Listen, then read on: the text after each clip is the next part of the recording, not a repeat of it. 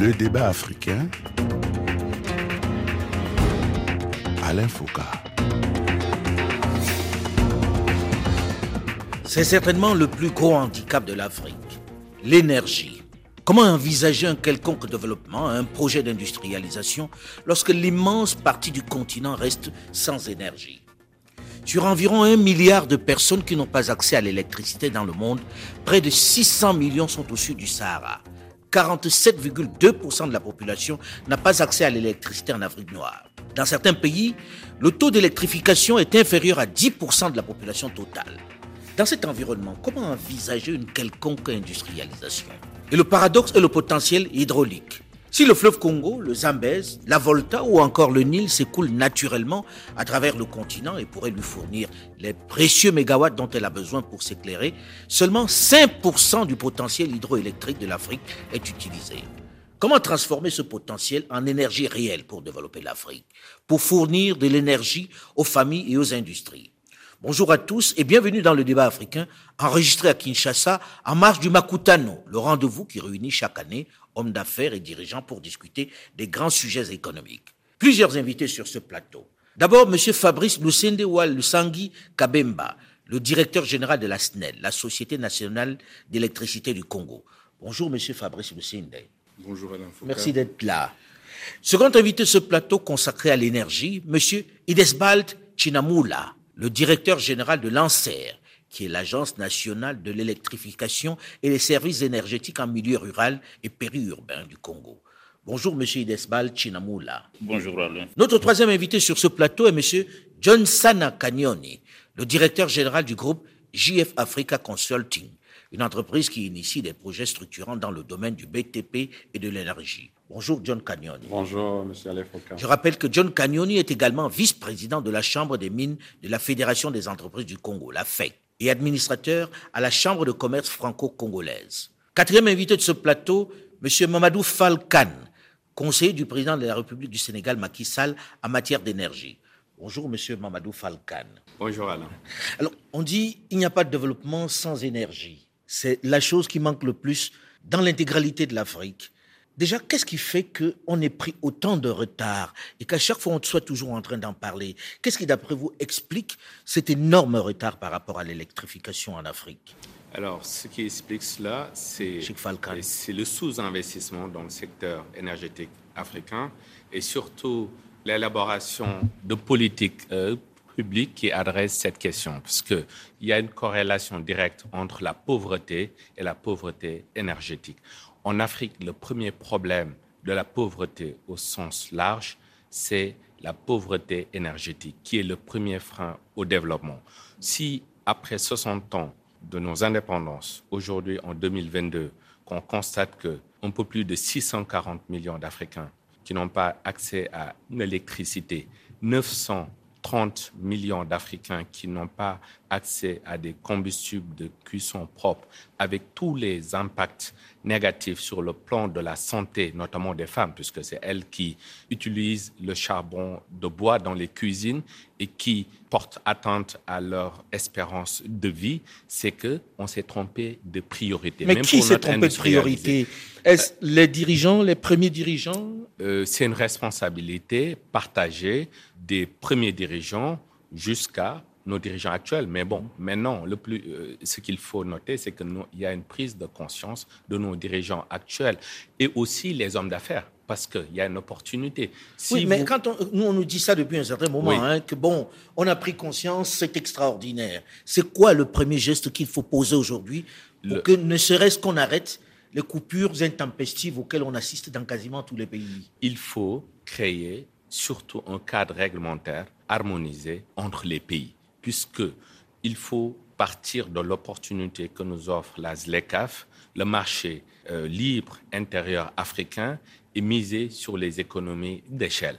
Il y a un déficit, et ce déficit-là est rentable pour le secteur privé. Aujourd'hui, tous les investisseurs dans la production énergétique ont des taux de rentabilité supérieurs à 18%, Oui, mais c'est souvent même les- à les 20%. firmes- C'est toujours les firmes étrangères qui viennent, qui se font, qui gagnent le plus dans cette aventure. John Cagnoni, vous vous êtes lancé dans cette aventure.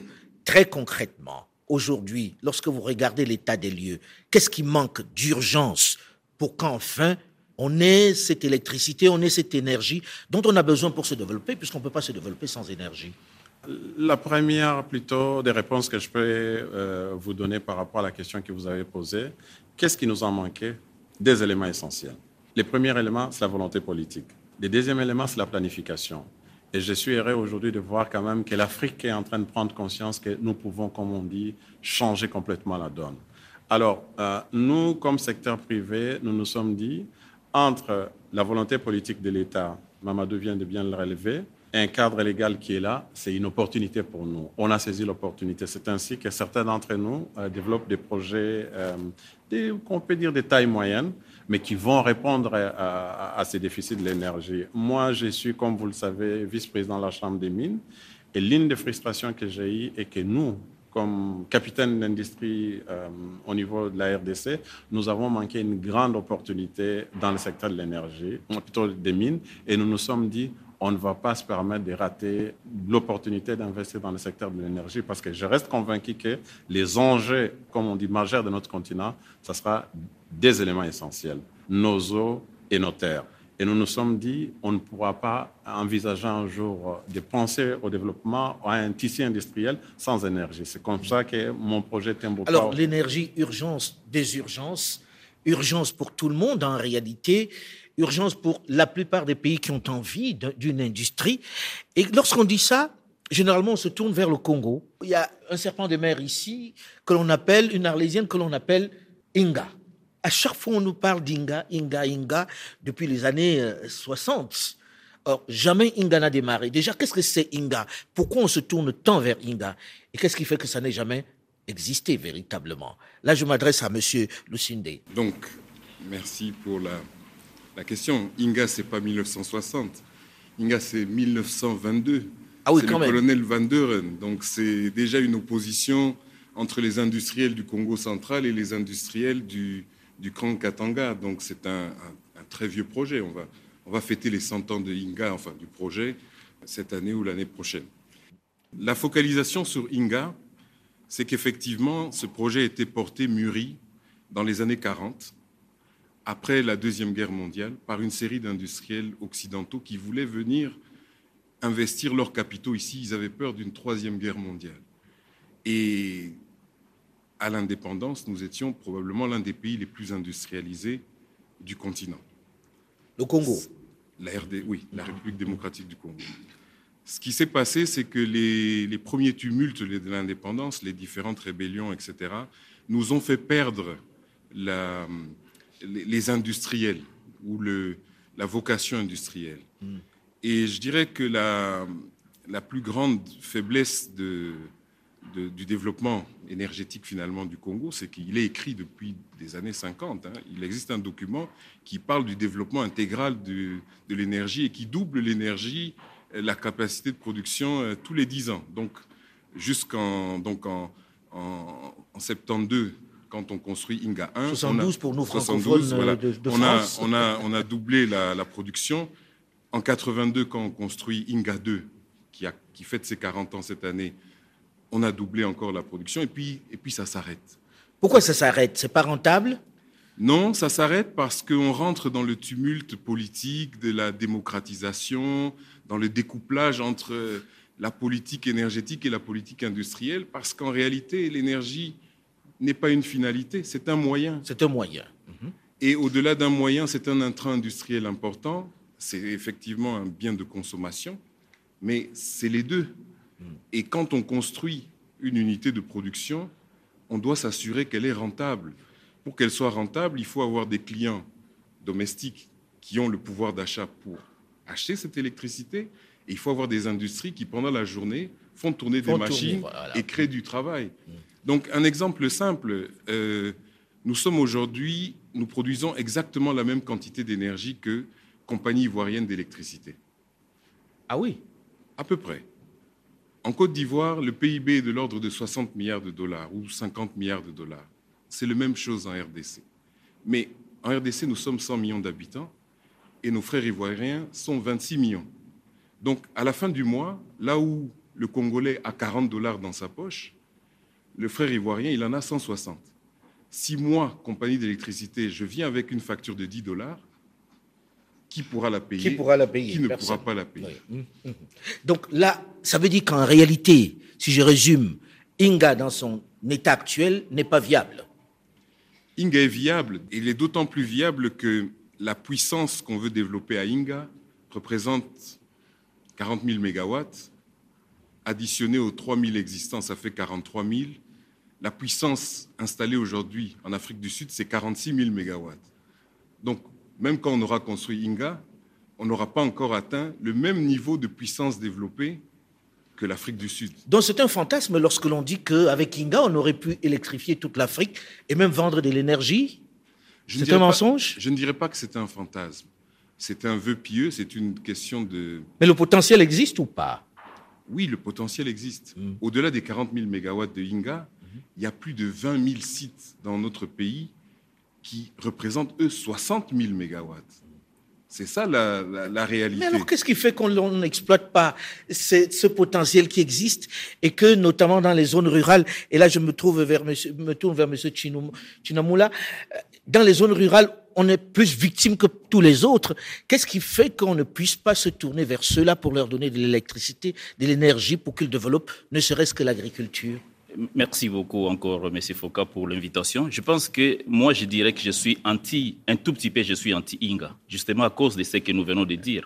Pendant longtemps, le pays a été pris en otage par Inga, justement, et on a oublié que Inga ne peut pas résoudre les problèmes d'électrification de la RDC. Je reconnais le potentiel de Inga, je reconnais ce qu'il est, une bénédiction pour la RDC et pour toute l'Afrique. Mais Inga ne peut pas régler les problèmes de la- de l'électrification de la RDC en profondeur. Parce que l'électricité reste un produit. Il faut effectivement des câbles, il faut transverser les, les falaises, ainsi de suite, pour alimenter. Vous savez qu'il est à l'e- à l'extrême ouest du pays. Il faut l'amener à l'est, ce n'est pas possible. Donc, Dans un pays qui a la taille euh, ben, de, de toute l'Union européenne. ce n'est pas possible. Sa position géographique excentrée ne peut pas permettre d'électrifier ces pays dans son ensemble, quel que soit son, potentiel et quel que soit les coûts de production qu'on générerait par kilowattheure de Inga. Donc les solutions décentralisées existent et c'est ce que nous avons fait le plaidoyer en produisant l'atlas des énergies renouvelables dans ces pays pour montrer qu'il y a plus que Inga dans ces pays. Il y a des solutions qui existent au niveau local et qui ne demandent qu'à être activées avec des ressources quelques ressources seulement on peut les activer. C'est pour ça que je salue euh, l'initiative actuelle, parce que les grands problèmes, c'était, nous l'avons dit tout à l'heure en démarrant la réunion, qu'il a manqué des ressources, il a manqué la volonté politique, il a manqué euh, un cadre de planification, il a manqué euh, effectivement un programme. Mais là, aujourd'hui, nous pouvons dire que nous sommes en train de réunir ces éléments. Nous avons des ressources avec le programme des 145 territoires qui est en train d'allouer des ressources dans le cadre de l'électrification rurale et périurbaine également. Nous avons la réforme, on a engagé des réformes justement pour quitter l'approche centralisée des INGA et aller vers l'approche décentralisée avec les petites centrales, les, les, Donc pour les vous, solutions locales. La solution, c'est les petites centrales, c'est d'oublier un peu Inga pendant un moment, c'est ça? En tout cas, pour la RDC, c'est vrai que Inga va me donner de l'argent pour électrifier les restes du pays. Mmh. C'est vrai, je l'ai dit, je ne suis pas naïf, mais j'ai dit qu'il est important pour les Congolais aujourd'hui, il faut développer les solutions locales qui existent, qui sont moins chères. Et ça, Alors, c'est important. développer des solutions locales qui sont moins chères, ça passe toujours par les pouvoirs publics ou bien on doit associer les privés à la question, John Cagnonier Oui, euh, je pense que la solution, comme il est, il est dit si bien, passe par les secteurs privés. C'est l'essence même de notre engagement. Je vais juste citer trois grands projets que nous avons et en attirant l'attention peut-être euh, du DG de la SNEL. Il y a le projet Great Lac, ici juste euh, à Kinsuka, à côté. Il y a le projet Kipai, qui est euh, dans les Hauts-Katanga. Il y a notre projet Tembo Power. Si on prend les trois projets cumulés, qui sont des projets qui appartiennent à 100% à des privés, ces projets, dès qu'ils seront matérialisés, ils vont représenter un quart de la production actuelle d'Inga. Donc ça vous montre effectivement qu'il faut impérativement trouver des solutions. Mais moi, je vais même au-delà de ça. Au-delà de ce que nous sommes en train de faire comme projet euh, privé, nous accompagnons aussi de temps en temps certaines de nos institutions, établissements publics. Présentement, moi, je vous parle. Aujourd'hui, on est en train de charger, euh, comme on dit, des, des, des, des, containers pour une station photovoltaïque à Chipuka, qui est à 25 km de Mbujimaï. Et je peux vous assurer qu'en une période ne dépassant pas un an, on aura 10 mégawatts qui vont desservir la ville d'Mbujimai. Donc je suis tout à fait d'accord avec lui qu'il faut chercher des solutions qui peuvent être mises en œuvre le plus rapidement possible. Des petites solutions qui soient plus humaines, qui soient plus à taille d'entreprise normale, quoi. Mais, mais j'ajoute une chose. Nous, notre production va aller essentiellement vers l'industrie minière. On ne peut pas aujourd'hui euh, même avoir l'ambition euh, de, transformer, non, de transformer notre production aujourd'hui ou même d'augmenter la production que nous avons si on n'a pas d'énergie. C'est comme ça que nous, nous travaillons étroitement avec la SNEL pour trouver, par exemple, des solutions palliatives par rapport au transport, euh, par rapport même à, des infrastructures que, que, la SNEL a, pour voir un peu comment est-ce que... Même, on envisage même cette la énergie dont vous parlez, elle vient d'où? Pardon? L'énergie que vous allez proposer. Ce que nous, nous allons produire, c'est des énergies qui viennent en fait de nos propres sites qui mhm. sont d'ailleurs hybrides. Hein. On parle de l'énergie hydro et on parle aussi du solaire. Mhm. Et là, nous pensons qu'il y a moyen, à horizon trois ans, de répondre à certains déficits, au lieu effectivement d'attendre Inga, qui pourra peut-être nous prendre beaucoup de temps. Et puis, même par rapport à Inga, il faut qu'on se le dise aujourd'hui. Aujourd'hui, les options politiques n'ont pas encore été clairement définies. Nous avons des ambitions par rapport à la Chine avec un consortium euh, espagnol. Nous avons des ambitions par rapport à une société, pour ne pas la citer, australienne. Nous avons des ambitions de X et Y. Donc voilà autant d'ambitions qui sont en place pour effectivement qu'on aille de l'avant, mais qui ne font pas. Quand on dit euh, euh, la question politique n'est pas résolue, c'est entre qui et qui? Non, ça c'est une décision qui est éminemment, c'est des choix, c'est des options que la politique doit prendre. Mmh. Mais pas avec un pays voisin Non, non, non, non, non parce que c'est une production qui est essentiellement, essentiellement locale. Là, on est en train de parler d'Inga par rapport à son potentiel, c'est 100% congolais. C'est 100% congolais. Mmh. Là, je reviens vers Mamadou Cheikh Dites-moi, au Sénégal, on a le sentiment qu'on a un peu résolu cette question. C'est quoi la formule que vous avez trouvée? J'ai vu que le Sénégal avait en partie résolu cette question, si bien qu'elle proposait de l'énergie à certains pays voisins. C'est quoi la solution miracle? Effectivement, la solution, je pense que ça sort de, de ce qu'on a entendu. Et le Sénégal, nous avons opté pour le mix énergétique. Le mix énergétique, c'est ce qui a à peu près été euh, dit ici. Aujourd'hui, le Sénégal a 32% de ses euh, capacités de production installées à partir des énergies renouvelables, notamment euh, avec des centrales éoliennes. On a la première centrale éolienne de toute l'Afrique de l'Ouest et des centrales solaires. Donc ça permet de régler des solutions locales, de se brancher au réseau sans pour autant euh, perturber le réseau puisqu'il vous faut un base load qui est d'une source énergie fossile. Et donc là, nous sommes en train de convertir toutes nos centrales qui fonctionnaient au euh, heavy fuel oil, HFO, en gaz. Maintenant, on, va produire du gaz à, partir de l'année prochaine. D'ici 2025, toutes nos centrales vont tourner au gaz, c'est-à-dire que le Sénégal va avoir une production d'électricité 100% propre à partir de 2025. Alors, c'est le fait de l'État ou bien il y a des privés qui ont investi dans ce domaine? l'État a dégagé une feuille de route très claire, lisible, avec des euh, encouragements, des incentives pour l'investissement privé. Il parlait tout de suite de l'importance d'impliquer le secteur privé national. En ce moment, il y a deux gros projets de développement de centrales au gaz. Euh, il y a le projet Cap des Biches de 300 MW et le président de la République a décidé que les promoteurs seraient 100% sénégalais parce que depuis longtemps, les promoteurs étaient étrangers et il y a un autre projet de, développement de centrale de 250 MW au nord du pays.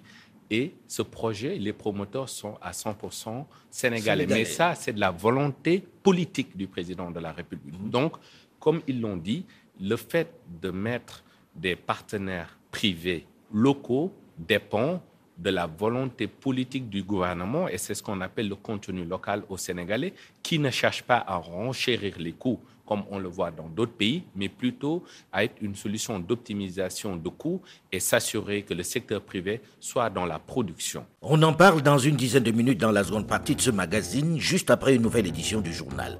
Restez à l'écoute, à très vite.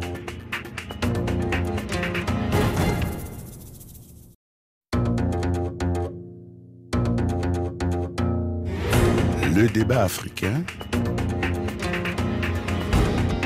Alain Foucault. Comment accomplir le rêve d'industrialisation de l'Afrique si la question d'énergie n'est pas résolue? Faut-il continuer d'investir dans les grands projets de barrage ou multiplier les petits projets pour donner du jus aux entreprises de transformation qui se développent et aux familles sur le continent? Est-ce que l'énergie doit rester la seule affaire de l'État ou faut-il y associer les privés nationaux notamment? Bonjour et bienvenue à tous ceux qui nous rejoignent seulement maintenant dans la seconde partie du débat africain enregistré à Kinshasa, la capitale de la République démocratique du Congo, en marge du Makutano, le grand rendez-vous économique annuel. Avec sur ce plateau plusieurs invités. D'abord, M. Fabrice Lucindewa Lusangi Kabemba, le directeur général de la SNEL, la Société nationale d'électricité du Congo. Second invité de ce plateau, consacré à l'énergie, M. Idesbald Chinamula, le directeur général de l'ANSER, qui est l'Agence nationale de l'électrification et des services énergétiques en milieu rural et périurbain du Congo. Notre troisième invité sur ce plateau est M. John Sana Cagnoni, le directeur général du groupe GF Africa Consulting une entreprise qui initie des projets structurants dans le domaine du BTP et de l'énergie. John Cagnoni est également vice-président de la Chambre des mines de la Fédération des entreprises du Congo, la FEC, et administrateur à la Chambre de commerce franco-congolaise. Notre quatrième invité de ce plateau est Mamadou Falkan, conseiller du président Macky Sall du Sénégal en matière d'énergie. Voilà pour notre plateau. Monsieur Lucende, vous qui avez en charge la gestion de la Société nationale d'électricité, lorsque vous regardez toutes ces difficultés pour trouver l'argent nécessaire, que pensez-vous qu'il faille faire? Faut-il faire entrer les privés dans l'écosystème? Est-ce que vous avez les moyens de garder le monopole, même s'il y a une réelle volonté politique? C'est des gros coûts, non? C'est des coûts énormes et, et c'est une industrie hautement capitalistique pour laquelle les investissements ne sont réellement rentables si on parle d'hydroélectricité de taille moyenne ne sont réellement rentables qu'au bout de 15-20 ans. Donc l'écosystème euh, financier doit permettre, l'écosystème financier local doit permettre de soutenir une partie de l'investissement, une partie des investisseurs. Et donc aujourd'hui, tout l'enjeu consiste à développer une ingénierie financière qui permet justement d'améliorer la capacité ou la, confiance des banques locales, des investisseurs locaux à aller dans ce secteur. Mais comme je l'ai dit tout à l'heure, ce n'est pas une finalité, c'est un moyen, ça doit être intégré. L'ensemble, en dehors de Inga 1 et de Inga 2, l'ensemble du parc hydroélectrique congolais a été construit par des privés qui venaient autour des sites miniers et qui développaient les différentes centrales. L'exemple le plus récent, c'est dans la province du Haut-Ouélé aujourd'hui, avec Kibali, qui a construit trois ou quatre centrales pour ses besoins d'exploitation minière. Mais ces centrales-là resteront le jour où il n'y aura plus suffisamment d'or à exploiter ou que ce ne sera plus rentable. Et à ce moment-là, nous les récupérerons. Et aujourd'hui, quand on regarde, on, on a une fracture énergétique dans notre pays. Les provinces dites agricoles ne disposent pas d'infrastructures de production d'électricité susceptibles de soutenir la consommation domestique et au mieux la consommation industrielle. Je parle là de l'industrie manufacturière, petite, grande ou moyenne. Alors aujourd'hui, on, se dit, quand on dit ça, on a toujours eu le sentiment qu'il faut d'énormes capitaux pour le faire. Aujourd'hui, est-ce qu'il existe, on va dire, des tailles moyennes telles que n'importe qui puisse se lancer, en tout cas je dis n'importe qui, qui a un peu de capital, puisse se lancer dans l'aventure et venir dealer avec vous, puisque je suppose que votre plus grande force, c'est le transport. Comme je l'ai dit, il faut créer le consensus.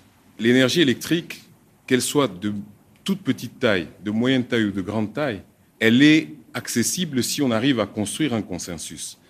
Il ne faut pas voir trop grand. À partir de 50 kilowatts, c'est-à-dire un investissement peut-être de 150 000, 200 000 dollars, on peut alimenter trois moulins dans un territoire et générer un chiffre d'affaires annuel de l'ordre de 30 40 000 dollars pour celui qui a l'unité de production d'électricité mais au-delà de ça, ça génère des revenus complémentaires en termes de transformation du maïs, du manioc qui est moulu, qui crée de la farine, etc. Donc, l'idée, c'est qu'aujourd'hui, c'est une analyse personnelle, je regarde un de nos concurrents, CEC. CEC e est une société zambienne qui a un quota d'énergie en Zambie et qui a décidé d'exporter une partie de son énergie vers les clients miniers de la RDC qui étaient en déficit. Et ce que CEC a fait, en fait, c'est qu'ils ont construit des petites centrales solaires à côté des villes qu'ils alimentaient en Zambie pour pouvoir allouer toute l'hydroélectricité qu'ils avaient dans leur quota aux clients miniers congolais. Pourquoi nous ne ferions pas la même chose Pourquoi? Grande question. Et là, vous avez évoqué le fait que les régions qui sont essentiellement agricoles, pas minières, n'attirent pas beaucoup les investisseurs. Ce qui fait que on est un peu dans une espèce de contradiction, ou en tout cas de grosses difficultés, lorsqu'on veut développer l'agriculture dans ce pays-là, puisque on parle encore d'autosuffisance alimentaire dans un territoire aussi vaste. Qu'est-ce qu'on fait pour les régions agricoles? Pour qu'elles aient l'énergie, parce qu'elles ont besoin d'énergie. Là, je m'adresse à M. Chinamoula. Tenez-vous bien, les zones agricoles, c'est quoi? Quelques chiffres seulement. Mhm. C'est 60% de la main-d'œuvre congolaise est investie dans l'agriculture, qui ne génère que 15% des PIB dans ces pays. Il y a déjà un problème technologique. 60% de la main-d'œuvre nationale qui ne produit des richesses que pour 15%, Que pour ça 15%. montre effectivement qu'il y a un problème sérieux dans ces pays. C'est les problèmes technologiques. Par manque d'accès à l'énergie, qui permet justement de rendre les secteurs agricoles performants et de le rendre effectivement attractif. Et donc, c'est ça la mission qui nous, qui nous est confiée, de pouvoir apporter l'électrification dans ces zones. J'ai beaucoup aimé l'intervention du DG de, de- de la SNEL, SNEL. qui mentionne que les centrales telles que ça existe aujourd'hui, la configuration de l'existant aujourd'hui, la- l'offre telle qu'elle se présente, elle est proche des zones minières. Elle est dans les villes. Et c'est exactement ce qui s'est passé depuis des années dans ce pays. Nous voulons aujourd'hui changer cette dynamique, c'est amener aussi l'électrification dans ces zones agricoles. Et c'est là la mission qui nous est confiée, de pouvoir permettre effectivement que cette électricité serve à transformer, à créer de la valeur, à créer une chaîne de valeur agricole qui, elle, est capable, d'abord, c'est durable, comme on le sait, et c'est elle qui absorbe la, plus- la plus grande partie de la main-d'œuvre, et c'est elle qui va justement permettre de créer des emplois et de pouvoir booster l'économie de Là, est-ce façon que globale. n'intervient pas véritablement les pouvoirs publics, puisque on vient de dire c'est une question de, marché. Est-ce que c'est rentable pour quelqu'un d'aller dans ces zones agricoles pour installer des centrales, pour électrifier la zone? L'exemple vient encore de la SNEL et j'aime bien, avec une petite centrale de 50 kW crête solaire. C'est exceptionnel d'abord qu'on réfléchisse aujourd'hui en kilowatts, alors que la réflexion était en mégawatts. Quand j'ai entendu les, les miniers parler tout à l'heure, tout le monde parle en mégawatts, mais nous, les agriculteurs, c'est kilowatts. 50 kilowatts, 200 000 dollars environ. Avec ça, vous faites tourner quatre moulins, vous mettez en place deux chambres froides avec 50 kilowatts crête. Je Mais on a du mal à comprendre. Et- et- et Il y a des grandes générez- fortunes dans ce pays et, et- on parle de 200 000 dollars. On a l'impression que c'est la mer à boire. Comment ça se fait que ça ne se mette pas en œuvre? Mais c'est ça, parce que le privé ne le sait pas. Aujourd'hui, les pays, on le présente simplement sous ce- cette figure-là des risques pays. On ne connaît pas ces potentiels qui existent à l'intérieur. Notre approche de travail, c'est de dire d'abord à tous ceux qui connaissent la RDC que ce n'est pas seulement Inga. La RDC, ce n'est pas seulement cobaltes, les cuivres et tout ce qu'on appelle coltan. La RDC, c'est aussi ses potentiels agricoles. C'est le soleil aussi qui est abondant dans ces pays. On a, on a une exposition photovoltaïque, richesse, une richesse inouïe en termes de photovoltaïque. C'est aussi ces mini microcentrales hydroélectriques qui sont répandues sur l'ensemble du pays pour développer ces potentiels agricoles qui n'est pas suffisamment connu. C'est ça qu'on doit communiquer au privé pour dire aussi que la RDC, il y a de l'argent, il y a des revenus. Les gens ont toujours cette euh, prétention de dire. Mais est-ce que voilà, c'est pas parce qu'on a y a mystifié aussi cette question d'énergie Parce que lorsque l'on parle de l'énergie, hein, moi je vous confesse que je pensais que c'était des histoires de centaines et de centaines de millions de dollars. Là, on parle d'une somme qui est, excusez-moi, qui est quasi déris- dé- dérisoire pour ce qu'on veut en faire. John Cagnoni, vous, vous êtes dans l'industrie, vous êtes dans ce domaine de l'énergie. Qu'est-ce qui fait que ça ne se fasse pas finalement dans ces zones-là? D'abord, il faut clarifier une chose. On a des approches différentes ici, ou même trois, je dirais. Nous avons une approche étatique qui est celle de, de la SNEL. La SNEL une vision qui est très grande, ambitieuse par rapport à la taille du pays. Nous avons une approche des lanceurs qui est celle de la proximité par rapport à la consommation domestique. Et nous avons une approche qui est la nôtre, qui est privée, mais qui pratiquement recoupe les deux.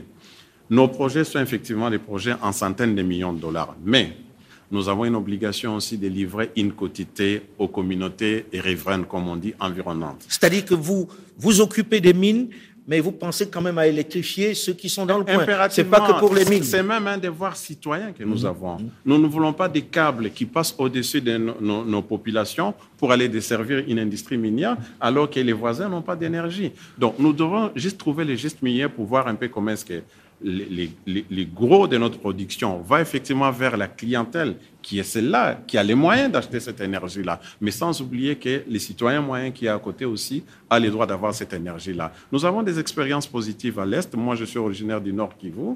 On a Virunga, qui produit pratiquement 14 mégawatts pour le moment. Nous avons des expériences du solaire aussi. C'est privé C'est privé ou pas, Virunga? Oui, oui, c'est privé. C'est privé. Nous avons des expériences du solaire à Nourou. Nous avons un de nos associés, M. Eric Monga, qui est en train de développer des mégawatts à Fongourome.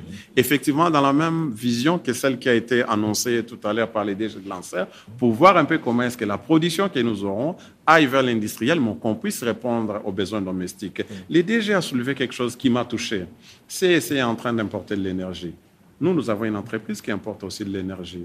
Et c'est là qu'on se retrouve effectivement dans cette vision panafricaine pour voir un peu comment est-ce qu'on peut travailler ensemble impérativement pour effectivement, comme on dit, faire des sauts et, et ne pas perdre le temps. Et là, nous, nous importons l'énergie des, Congo-Brazzaville. Nos, frères zambiens euh, euh, aussi nous envoient l'énergie qui vient de la République serbe des Zambies. Voilà des exemples où on peut se retrouver. Et là, je voudrais quand même déterminer une chose. La SNEL joue un rôle qui est déterminant pour nous. Parce que c'est elle qui transporte notre énergie.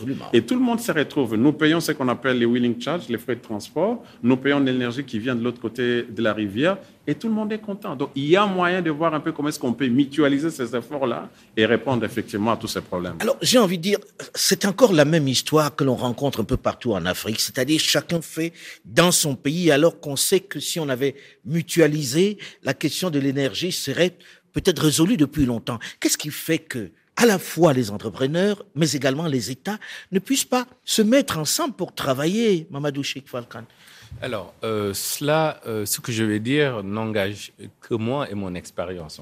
donc, je ne parle pas au nom de l'État du Sénégal. Ce que l'on peut constater en tant que spécialiste d'élaboration des politiques publiques dans nos pays, c'est que euh, chaque pays conçoit ses propres politiques publiques à l'échelle des problématiques auxquelles euh, il fait face. Mais il faudrait qu'au niveau continental, encore une fois, qu'il y ait cette volonté de créer un cadre réglementaire simple et lisible pour tous les acteurs, c'est-à-dire un investisseur qui est au Sénégal, qui voit des synergies avec le Mali, la Guinée ou même jusqu'au Congo puisse avoir le même cadre réglementaire, référentiel simple. Il faut simplifier, il faut libéraliser au maximum ces carcans bureaucratiques. C'est le premier problème et ça, il faut le régler au niveau de l'Union africaine. D'ailleurs, on se demande à quoi sert la Commission africaine. À quoi sert la Commission africaine? Ces problèmes-là, d'ailleurs, c'est très drôle parce que je lisais un papier que Sharon Diop avait fait au Congo en 1985, un papier, une publication qu'il avait appelé le problème énergétique africain. Donc, il se projetait en 2020. C'est extraordinaire en disant que l'Afrique, euh, avec tout son potentiel hydroélectrique et d'énergie renouvelable, devait se positionner pour fournir au reste du monde l'hydrogène. C'est-à-dire en 85, Chante Diop préfigurer le fait que l'Afrique devait se positionner sur cette énergie en mettant en synergie ses capacités euh, de recherche, mais surtout d'avoir un marché énergétique intégré. C'est ça le premier problème, avoir un marché énergétique intégré, mais ça, il faut que le cadre réglementaire soit lisible et, simplifié. Ça, c'est au sein de la Commission africaine pour le faire. Je vous voyais vouloir réagir, Monsieur le Sindé. Mais en fait, le marché unique de l'électricité a été consacré au niveau de l'Union africaine c'est une réalité aujourd'hui. Mhm. Ça a été euh, annoncé il y a à peu près un an. Nous, la RDC, nous sommes au sein de trois poules énergétiques, poules énergétiques d'Afrique de l'Est. Nous sommes connectés aujourd'hui, et depuis, depuis 50 ans, avec le Burundi et le Rwanda. Et aujourd'hui, avec l'avènement de, de Grand Renaissance, donc du barrage en Éthiopie, je pense que les pays voisins de la RDC sont déjà en train de signer des contrats d'achat d'électricité. Aujourd'hui, l'interconnexion entre Inga et permet d'interconnecter le pool énergétique d'Afrique centrale avec le pool énergétique d'Afrique australe. Donc nous sommes déjà dans un marché de l'électricité. mais pourquoi ça ne se matérialise pas? C'est matérialisé parce qu'aujourd'hui, 10% de l'énergie consommée en RDC est produite ailleurs. C'est clair. L'énergie qui vient de Brazzaville atterrit à Kinshasa. Elle est consommée à Kinshasa. On dit qu'elle part au Katanga, mais en réalité, nous réduisons la quantité d'énergie que nous envoyons à Kinshasa et nous compensons par l'importation et le différentiel, nous l'injectons sur la ligne qui va jusqu'à Kolwezi. Donc, ça existe déjà. Les vraies questions, c'est qu'aujourd'hui, nous avons des solutions qui n'existaient pas forcément il y a 10 ou 15 ans. L'innovation technologique permet aujourd'hui de construire de la capacité intramuros. Un exemple simple, est-ce que demain, d'ici 5 ans ou 6 ans, est-ce qu'on peut imaginer qu'on autonomise tous les bâtiments publics de la RDC, dans les villes de la RDC J'entends par bâtiments publics hôpitaux, écoles, prisons, bâtiments administratifs. C'est possible. D'autres l'ont fait. En Tunisie, ils l'ont fait. Quand vous dites autonomiser, c'est-à-dire quoi? C'est-à-dire que vous fassiez qu'ils aient leur énergie. On crée mhm. des toitures solaires photovoltaïques. Mhm.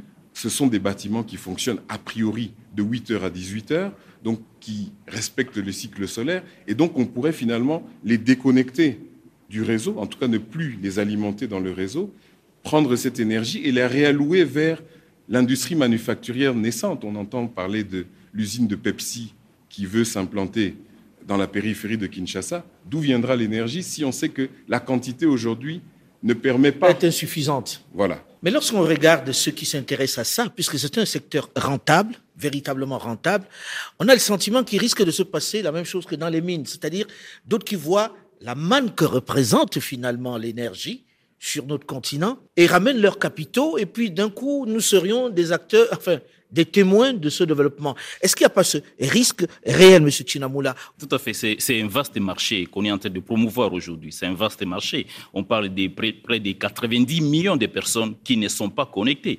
La RDC aujourd'hui. 90 millions de personnes. Oui, la RDC représente aujourd'hui le troisième grand marché mondial en termes de solutions mini-réseau. Ça veut dire que ça intéresse tous les producteurs, tous les, industriels, tous les investisseurs dans les secteurs de l'énergie. Vous imaginez on les tous ces investisseurs ont les yeux rivés sur la RDC. Ils ont les yeux rivés sur la RDC.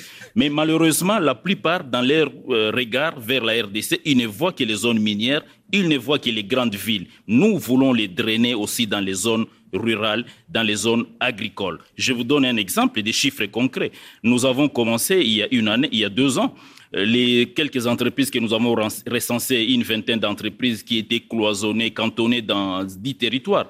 À l'ère où je vous parle, nous avons 49 territoires qui sont en train d'être colonisés, conquéris par les entreprises. Euh, Justement parce, que, nous avons injecté, parce que nous avons injecté des subsides dans ces zones-là. Est-ce que ce sont des opérateurs congolais majoritairement? Oui, pour l'instant, on est conscient effectivement que ces opérateurs ne sont pas congolais parce qu'ils qui sont prêts, mais nous sommes, nous sommes qu'au début. Nous sommes en train de demander qu'il y ait des joint ventures. Nous sommes en train de réfléchir comment pouvoir, parce que l'exploitation, ça nécessite aussi long terme et nous pensons que ça va être Au Nigeria aussi, ça doit d'abord être des, des, des, moi, je donne toujours l'exemple du président Obasanjo, qui est une euh, illustration de ce qu'on appelle une volonté politique affirmée. Nous devons aussi développer ce qu'on appelle une discrimination positive. Vous savez comment ça se passe toujours avec euh, les changements politiques et tout ça. S'il arrive aujourd'hui qu'on soit, comme on dit, dépendant d'un pays X, Y euh, qui est voisin et qu'on a des problèmes politiques, l'énergie, c'est aussi... Il peut vous couper l'énergie quand il veut. Le, secteur de l'énergie est un secteur aussi qui est stratégique. Mhm. Mais il y a un élément sur lequel je voudrais revenir, les financements. Je vous ai parlé de nos projets. C'est en centaines de millions de dollars nos banques locales n'arrivent pas à suivre. Nous sommes obligés d'aller vers les marchés financiers internationaux pour lever ces centaines de millions de dollars. Mais il n'y a pas que cet élément-là.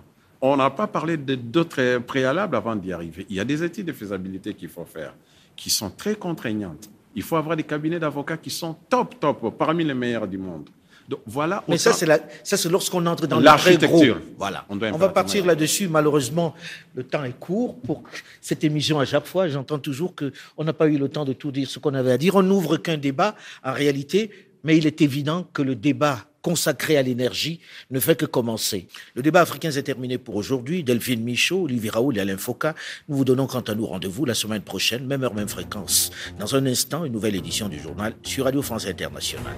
Restez à l'écoute et à très vite.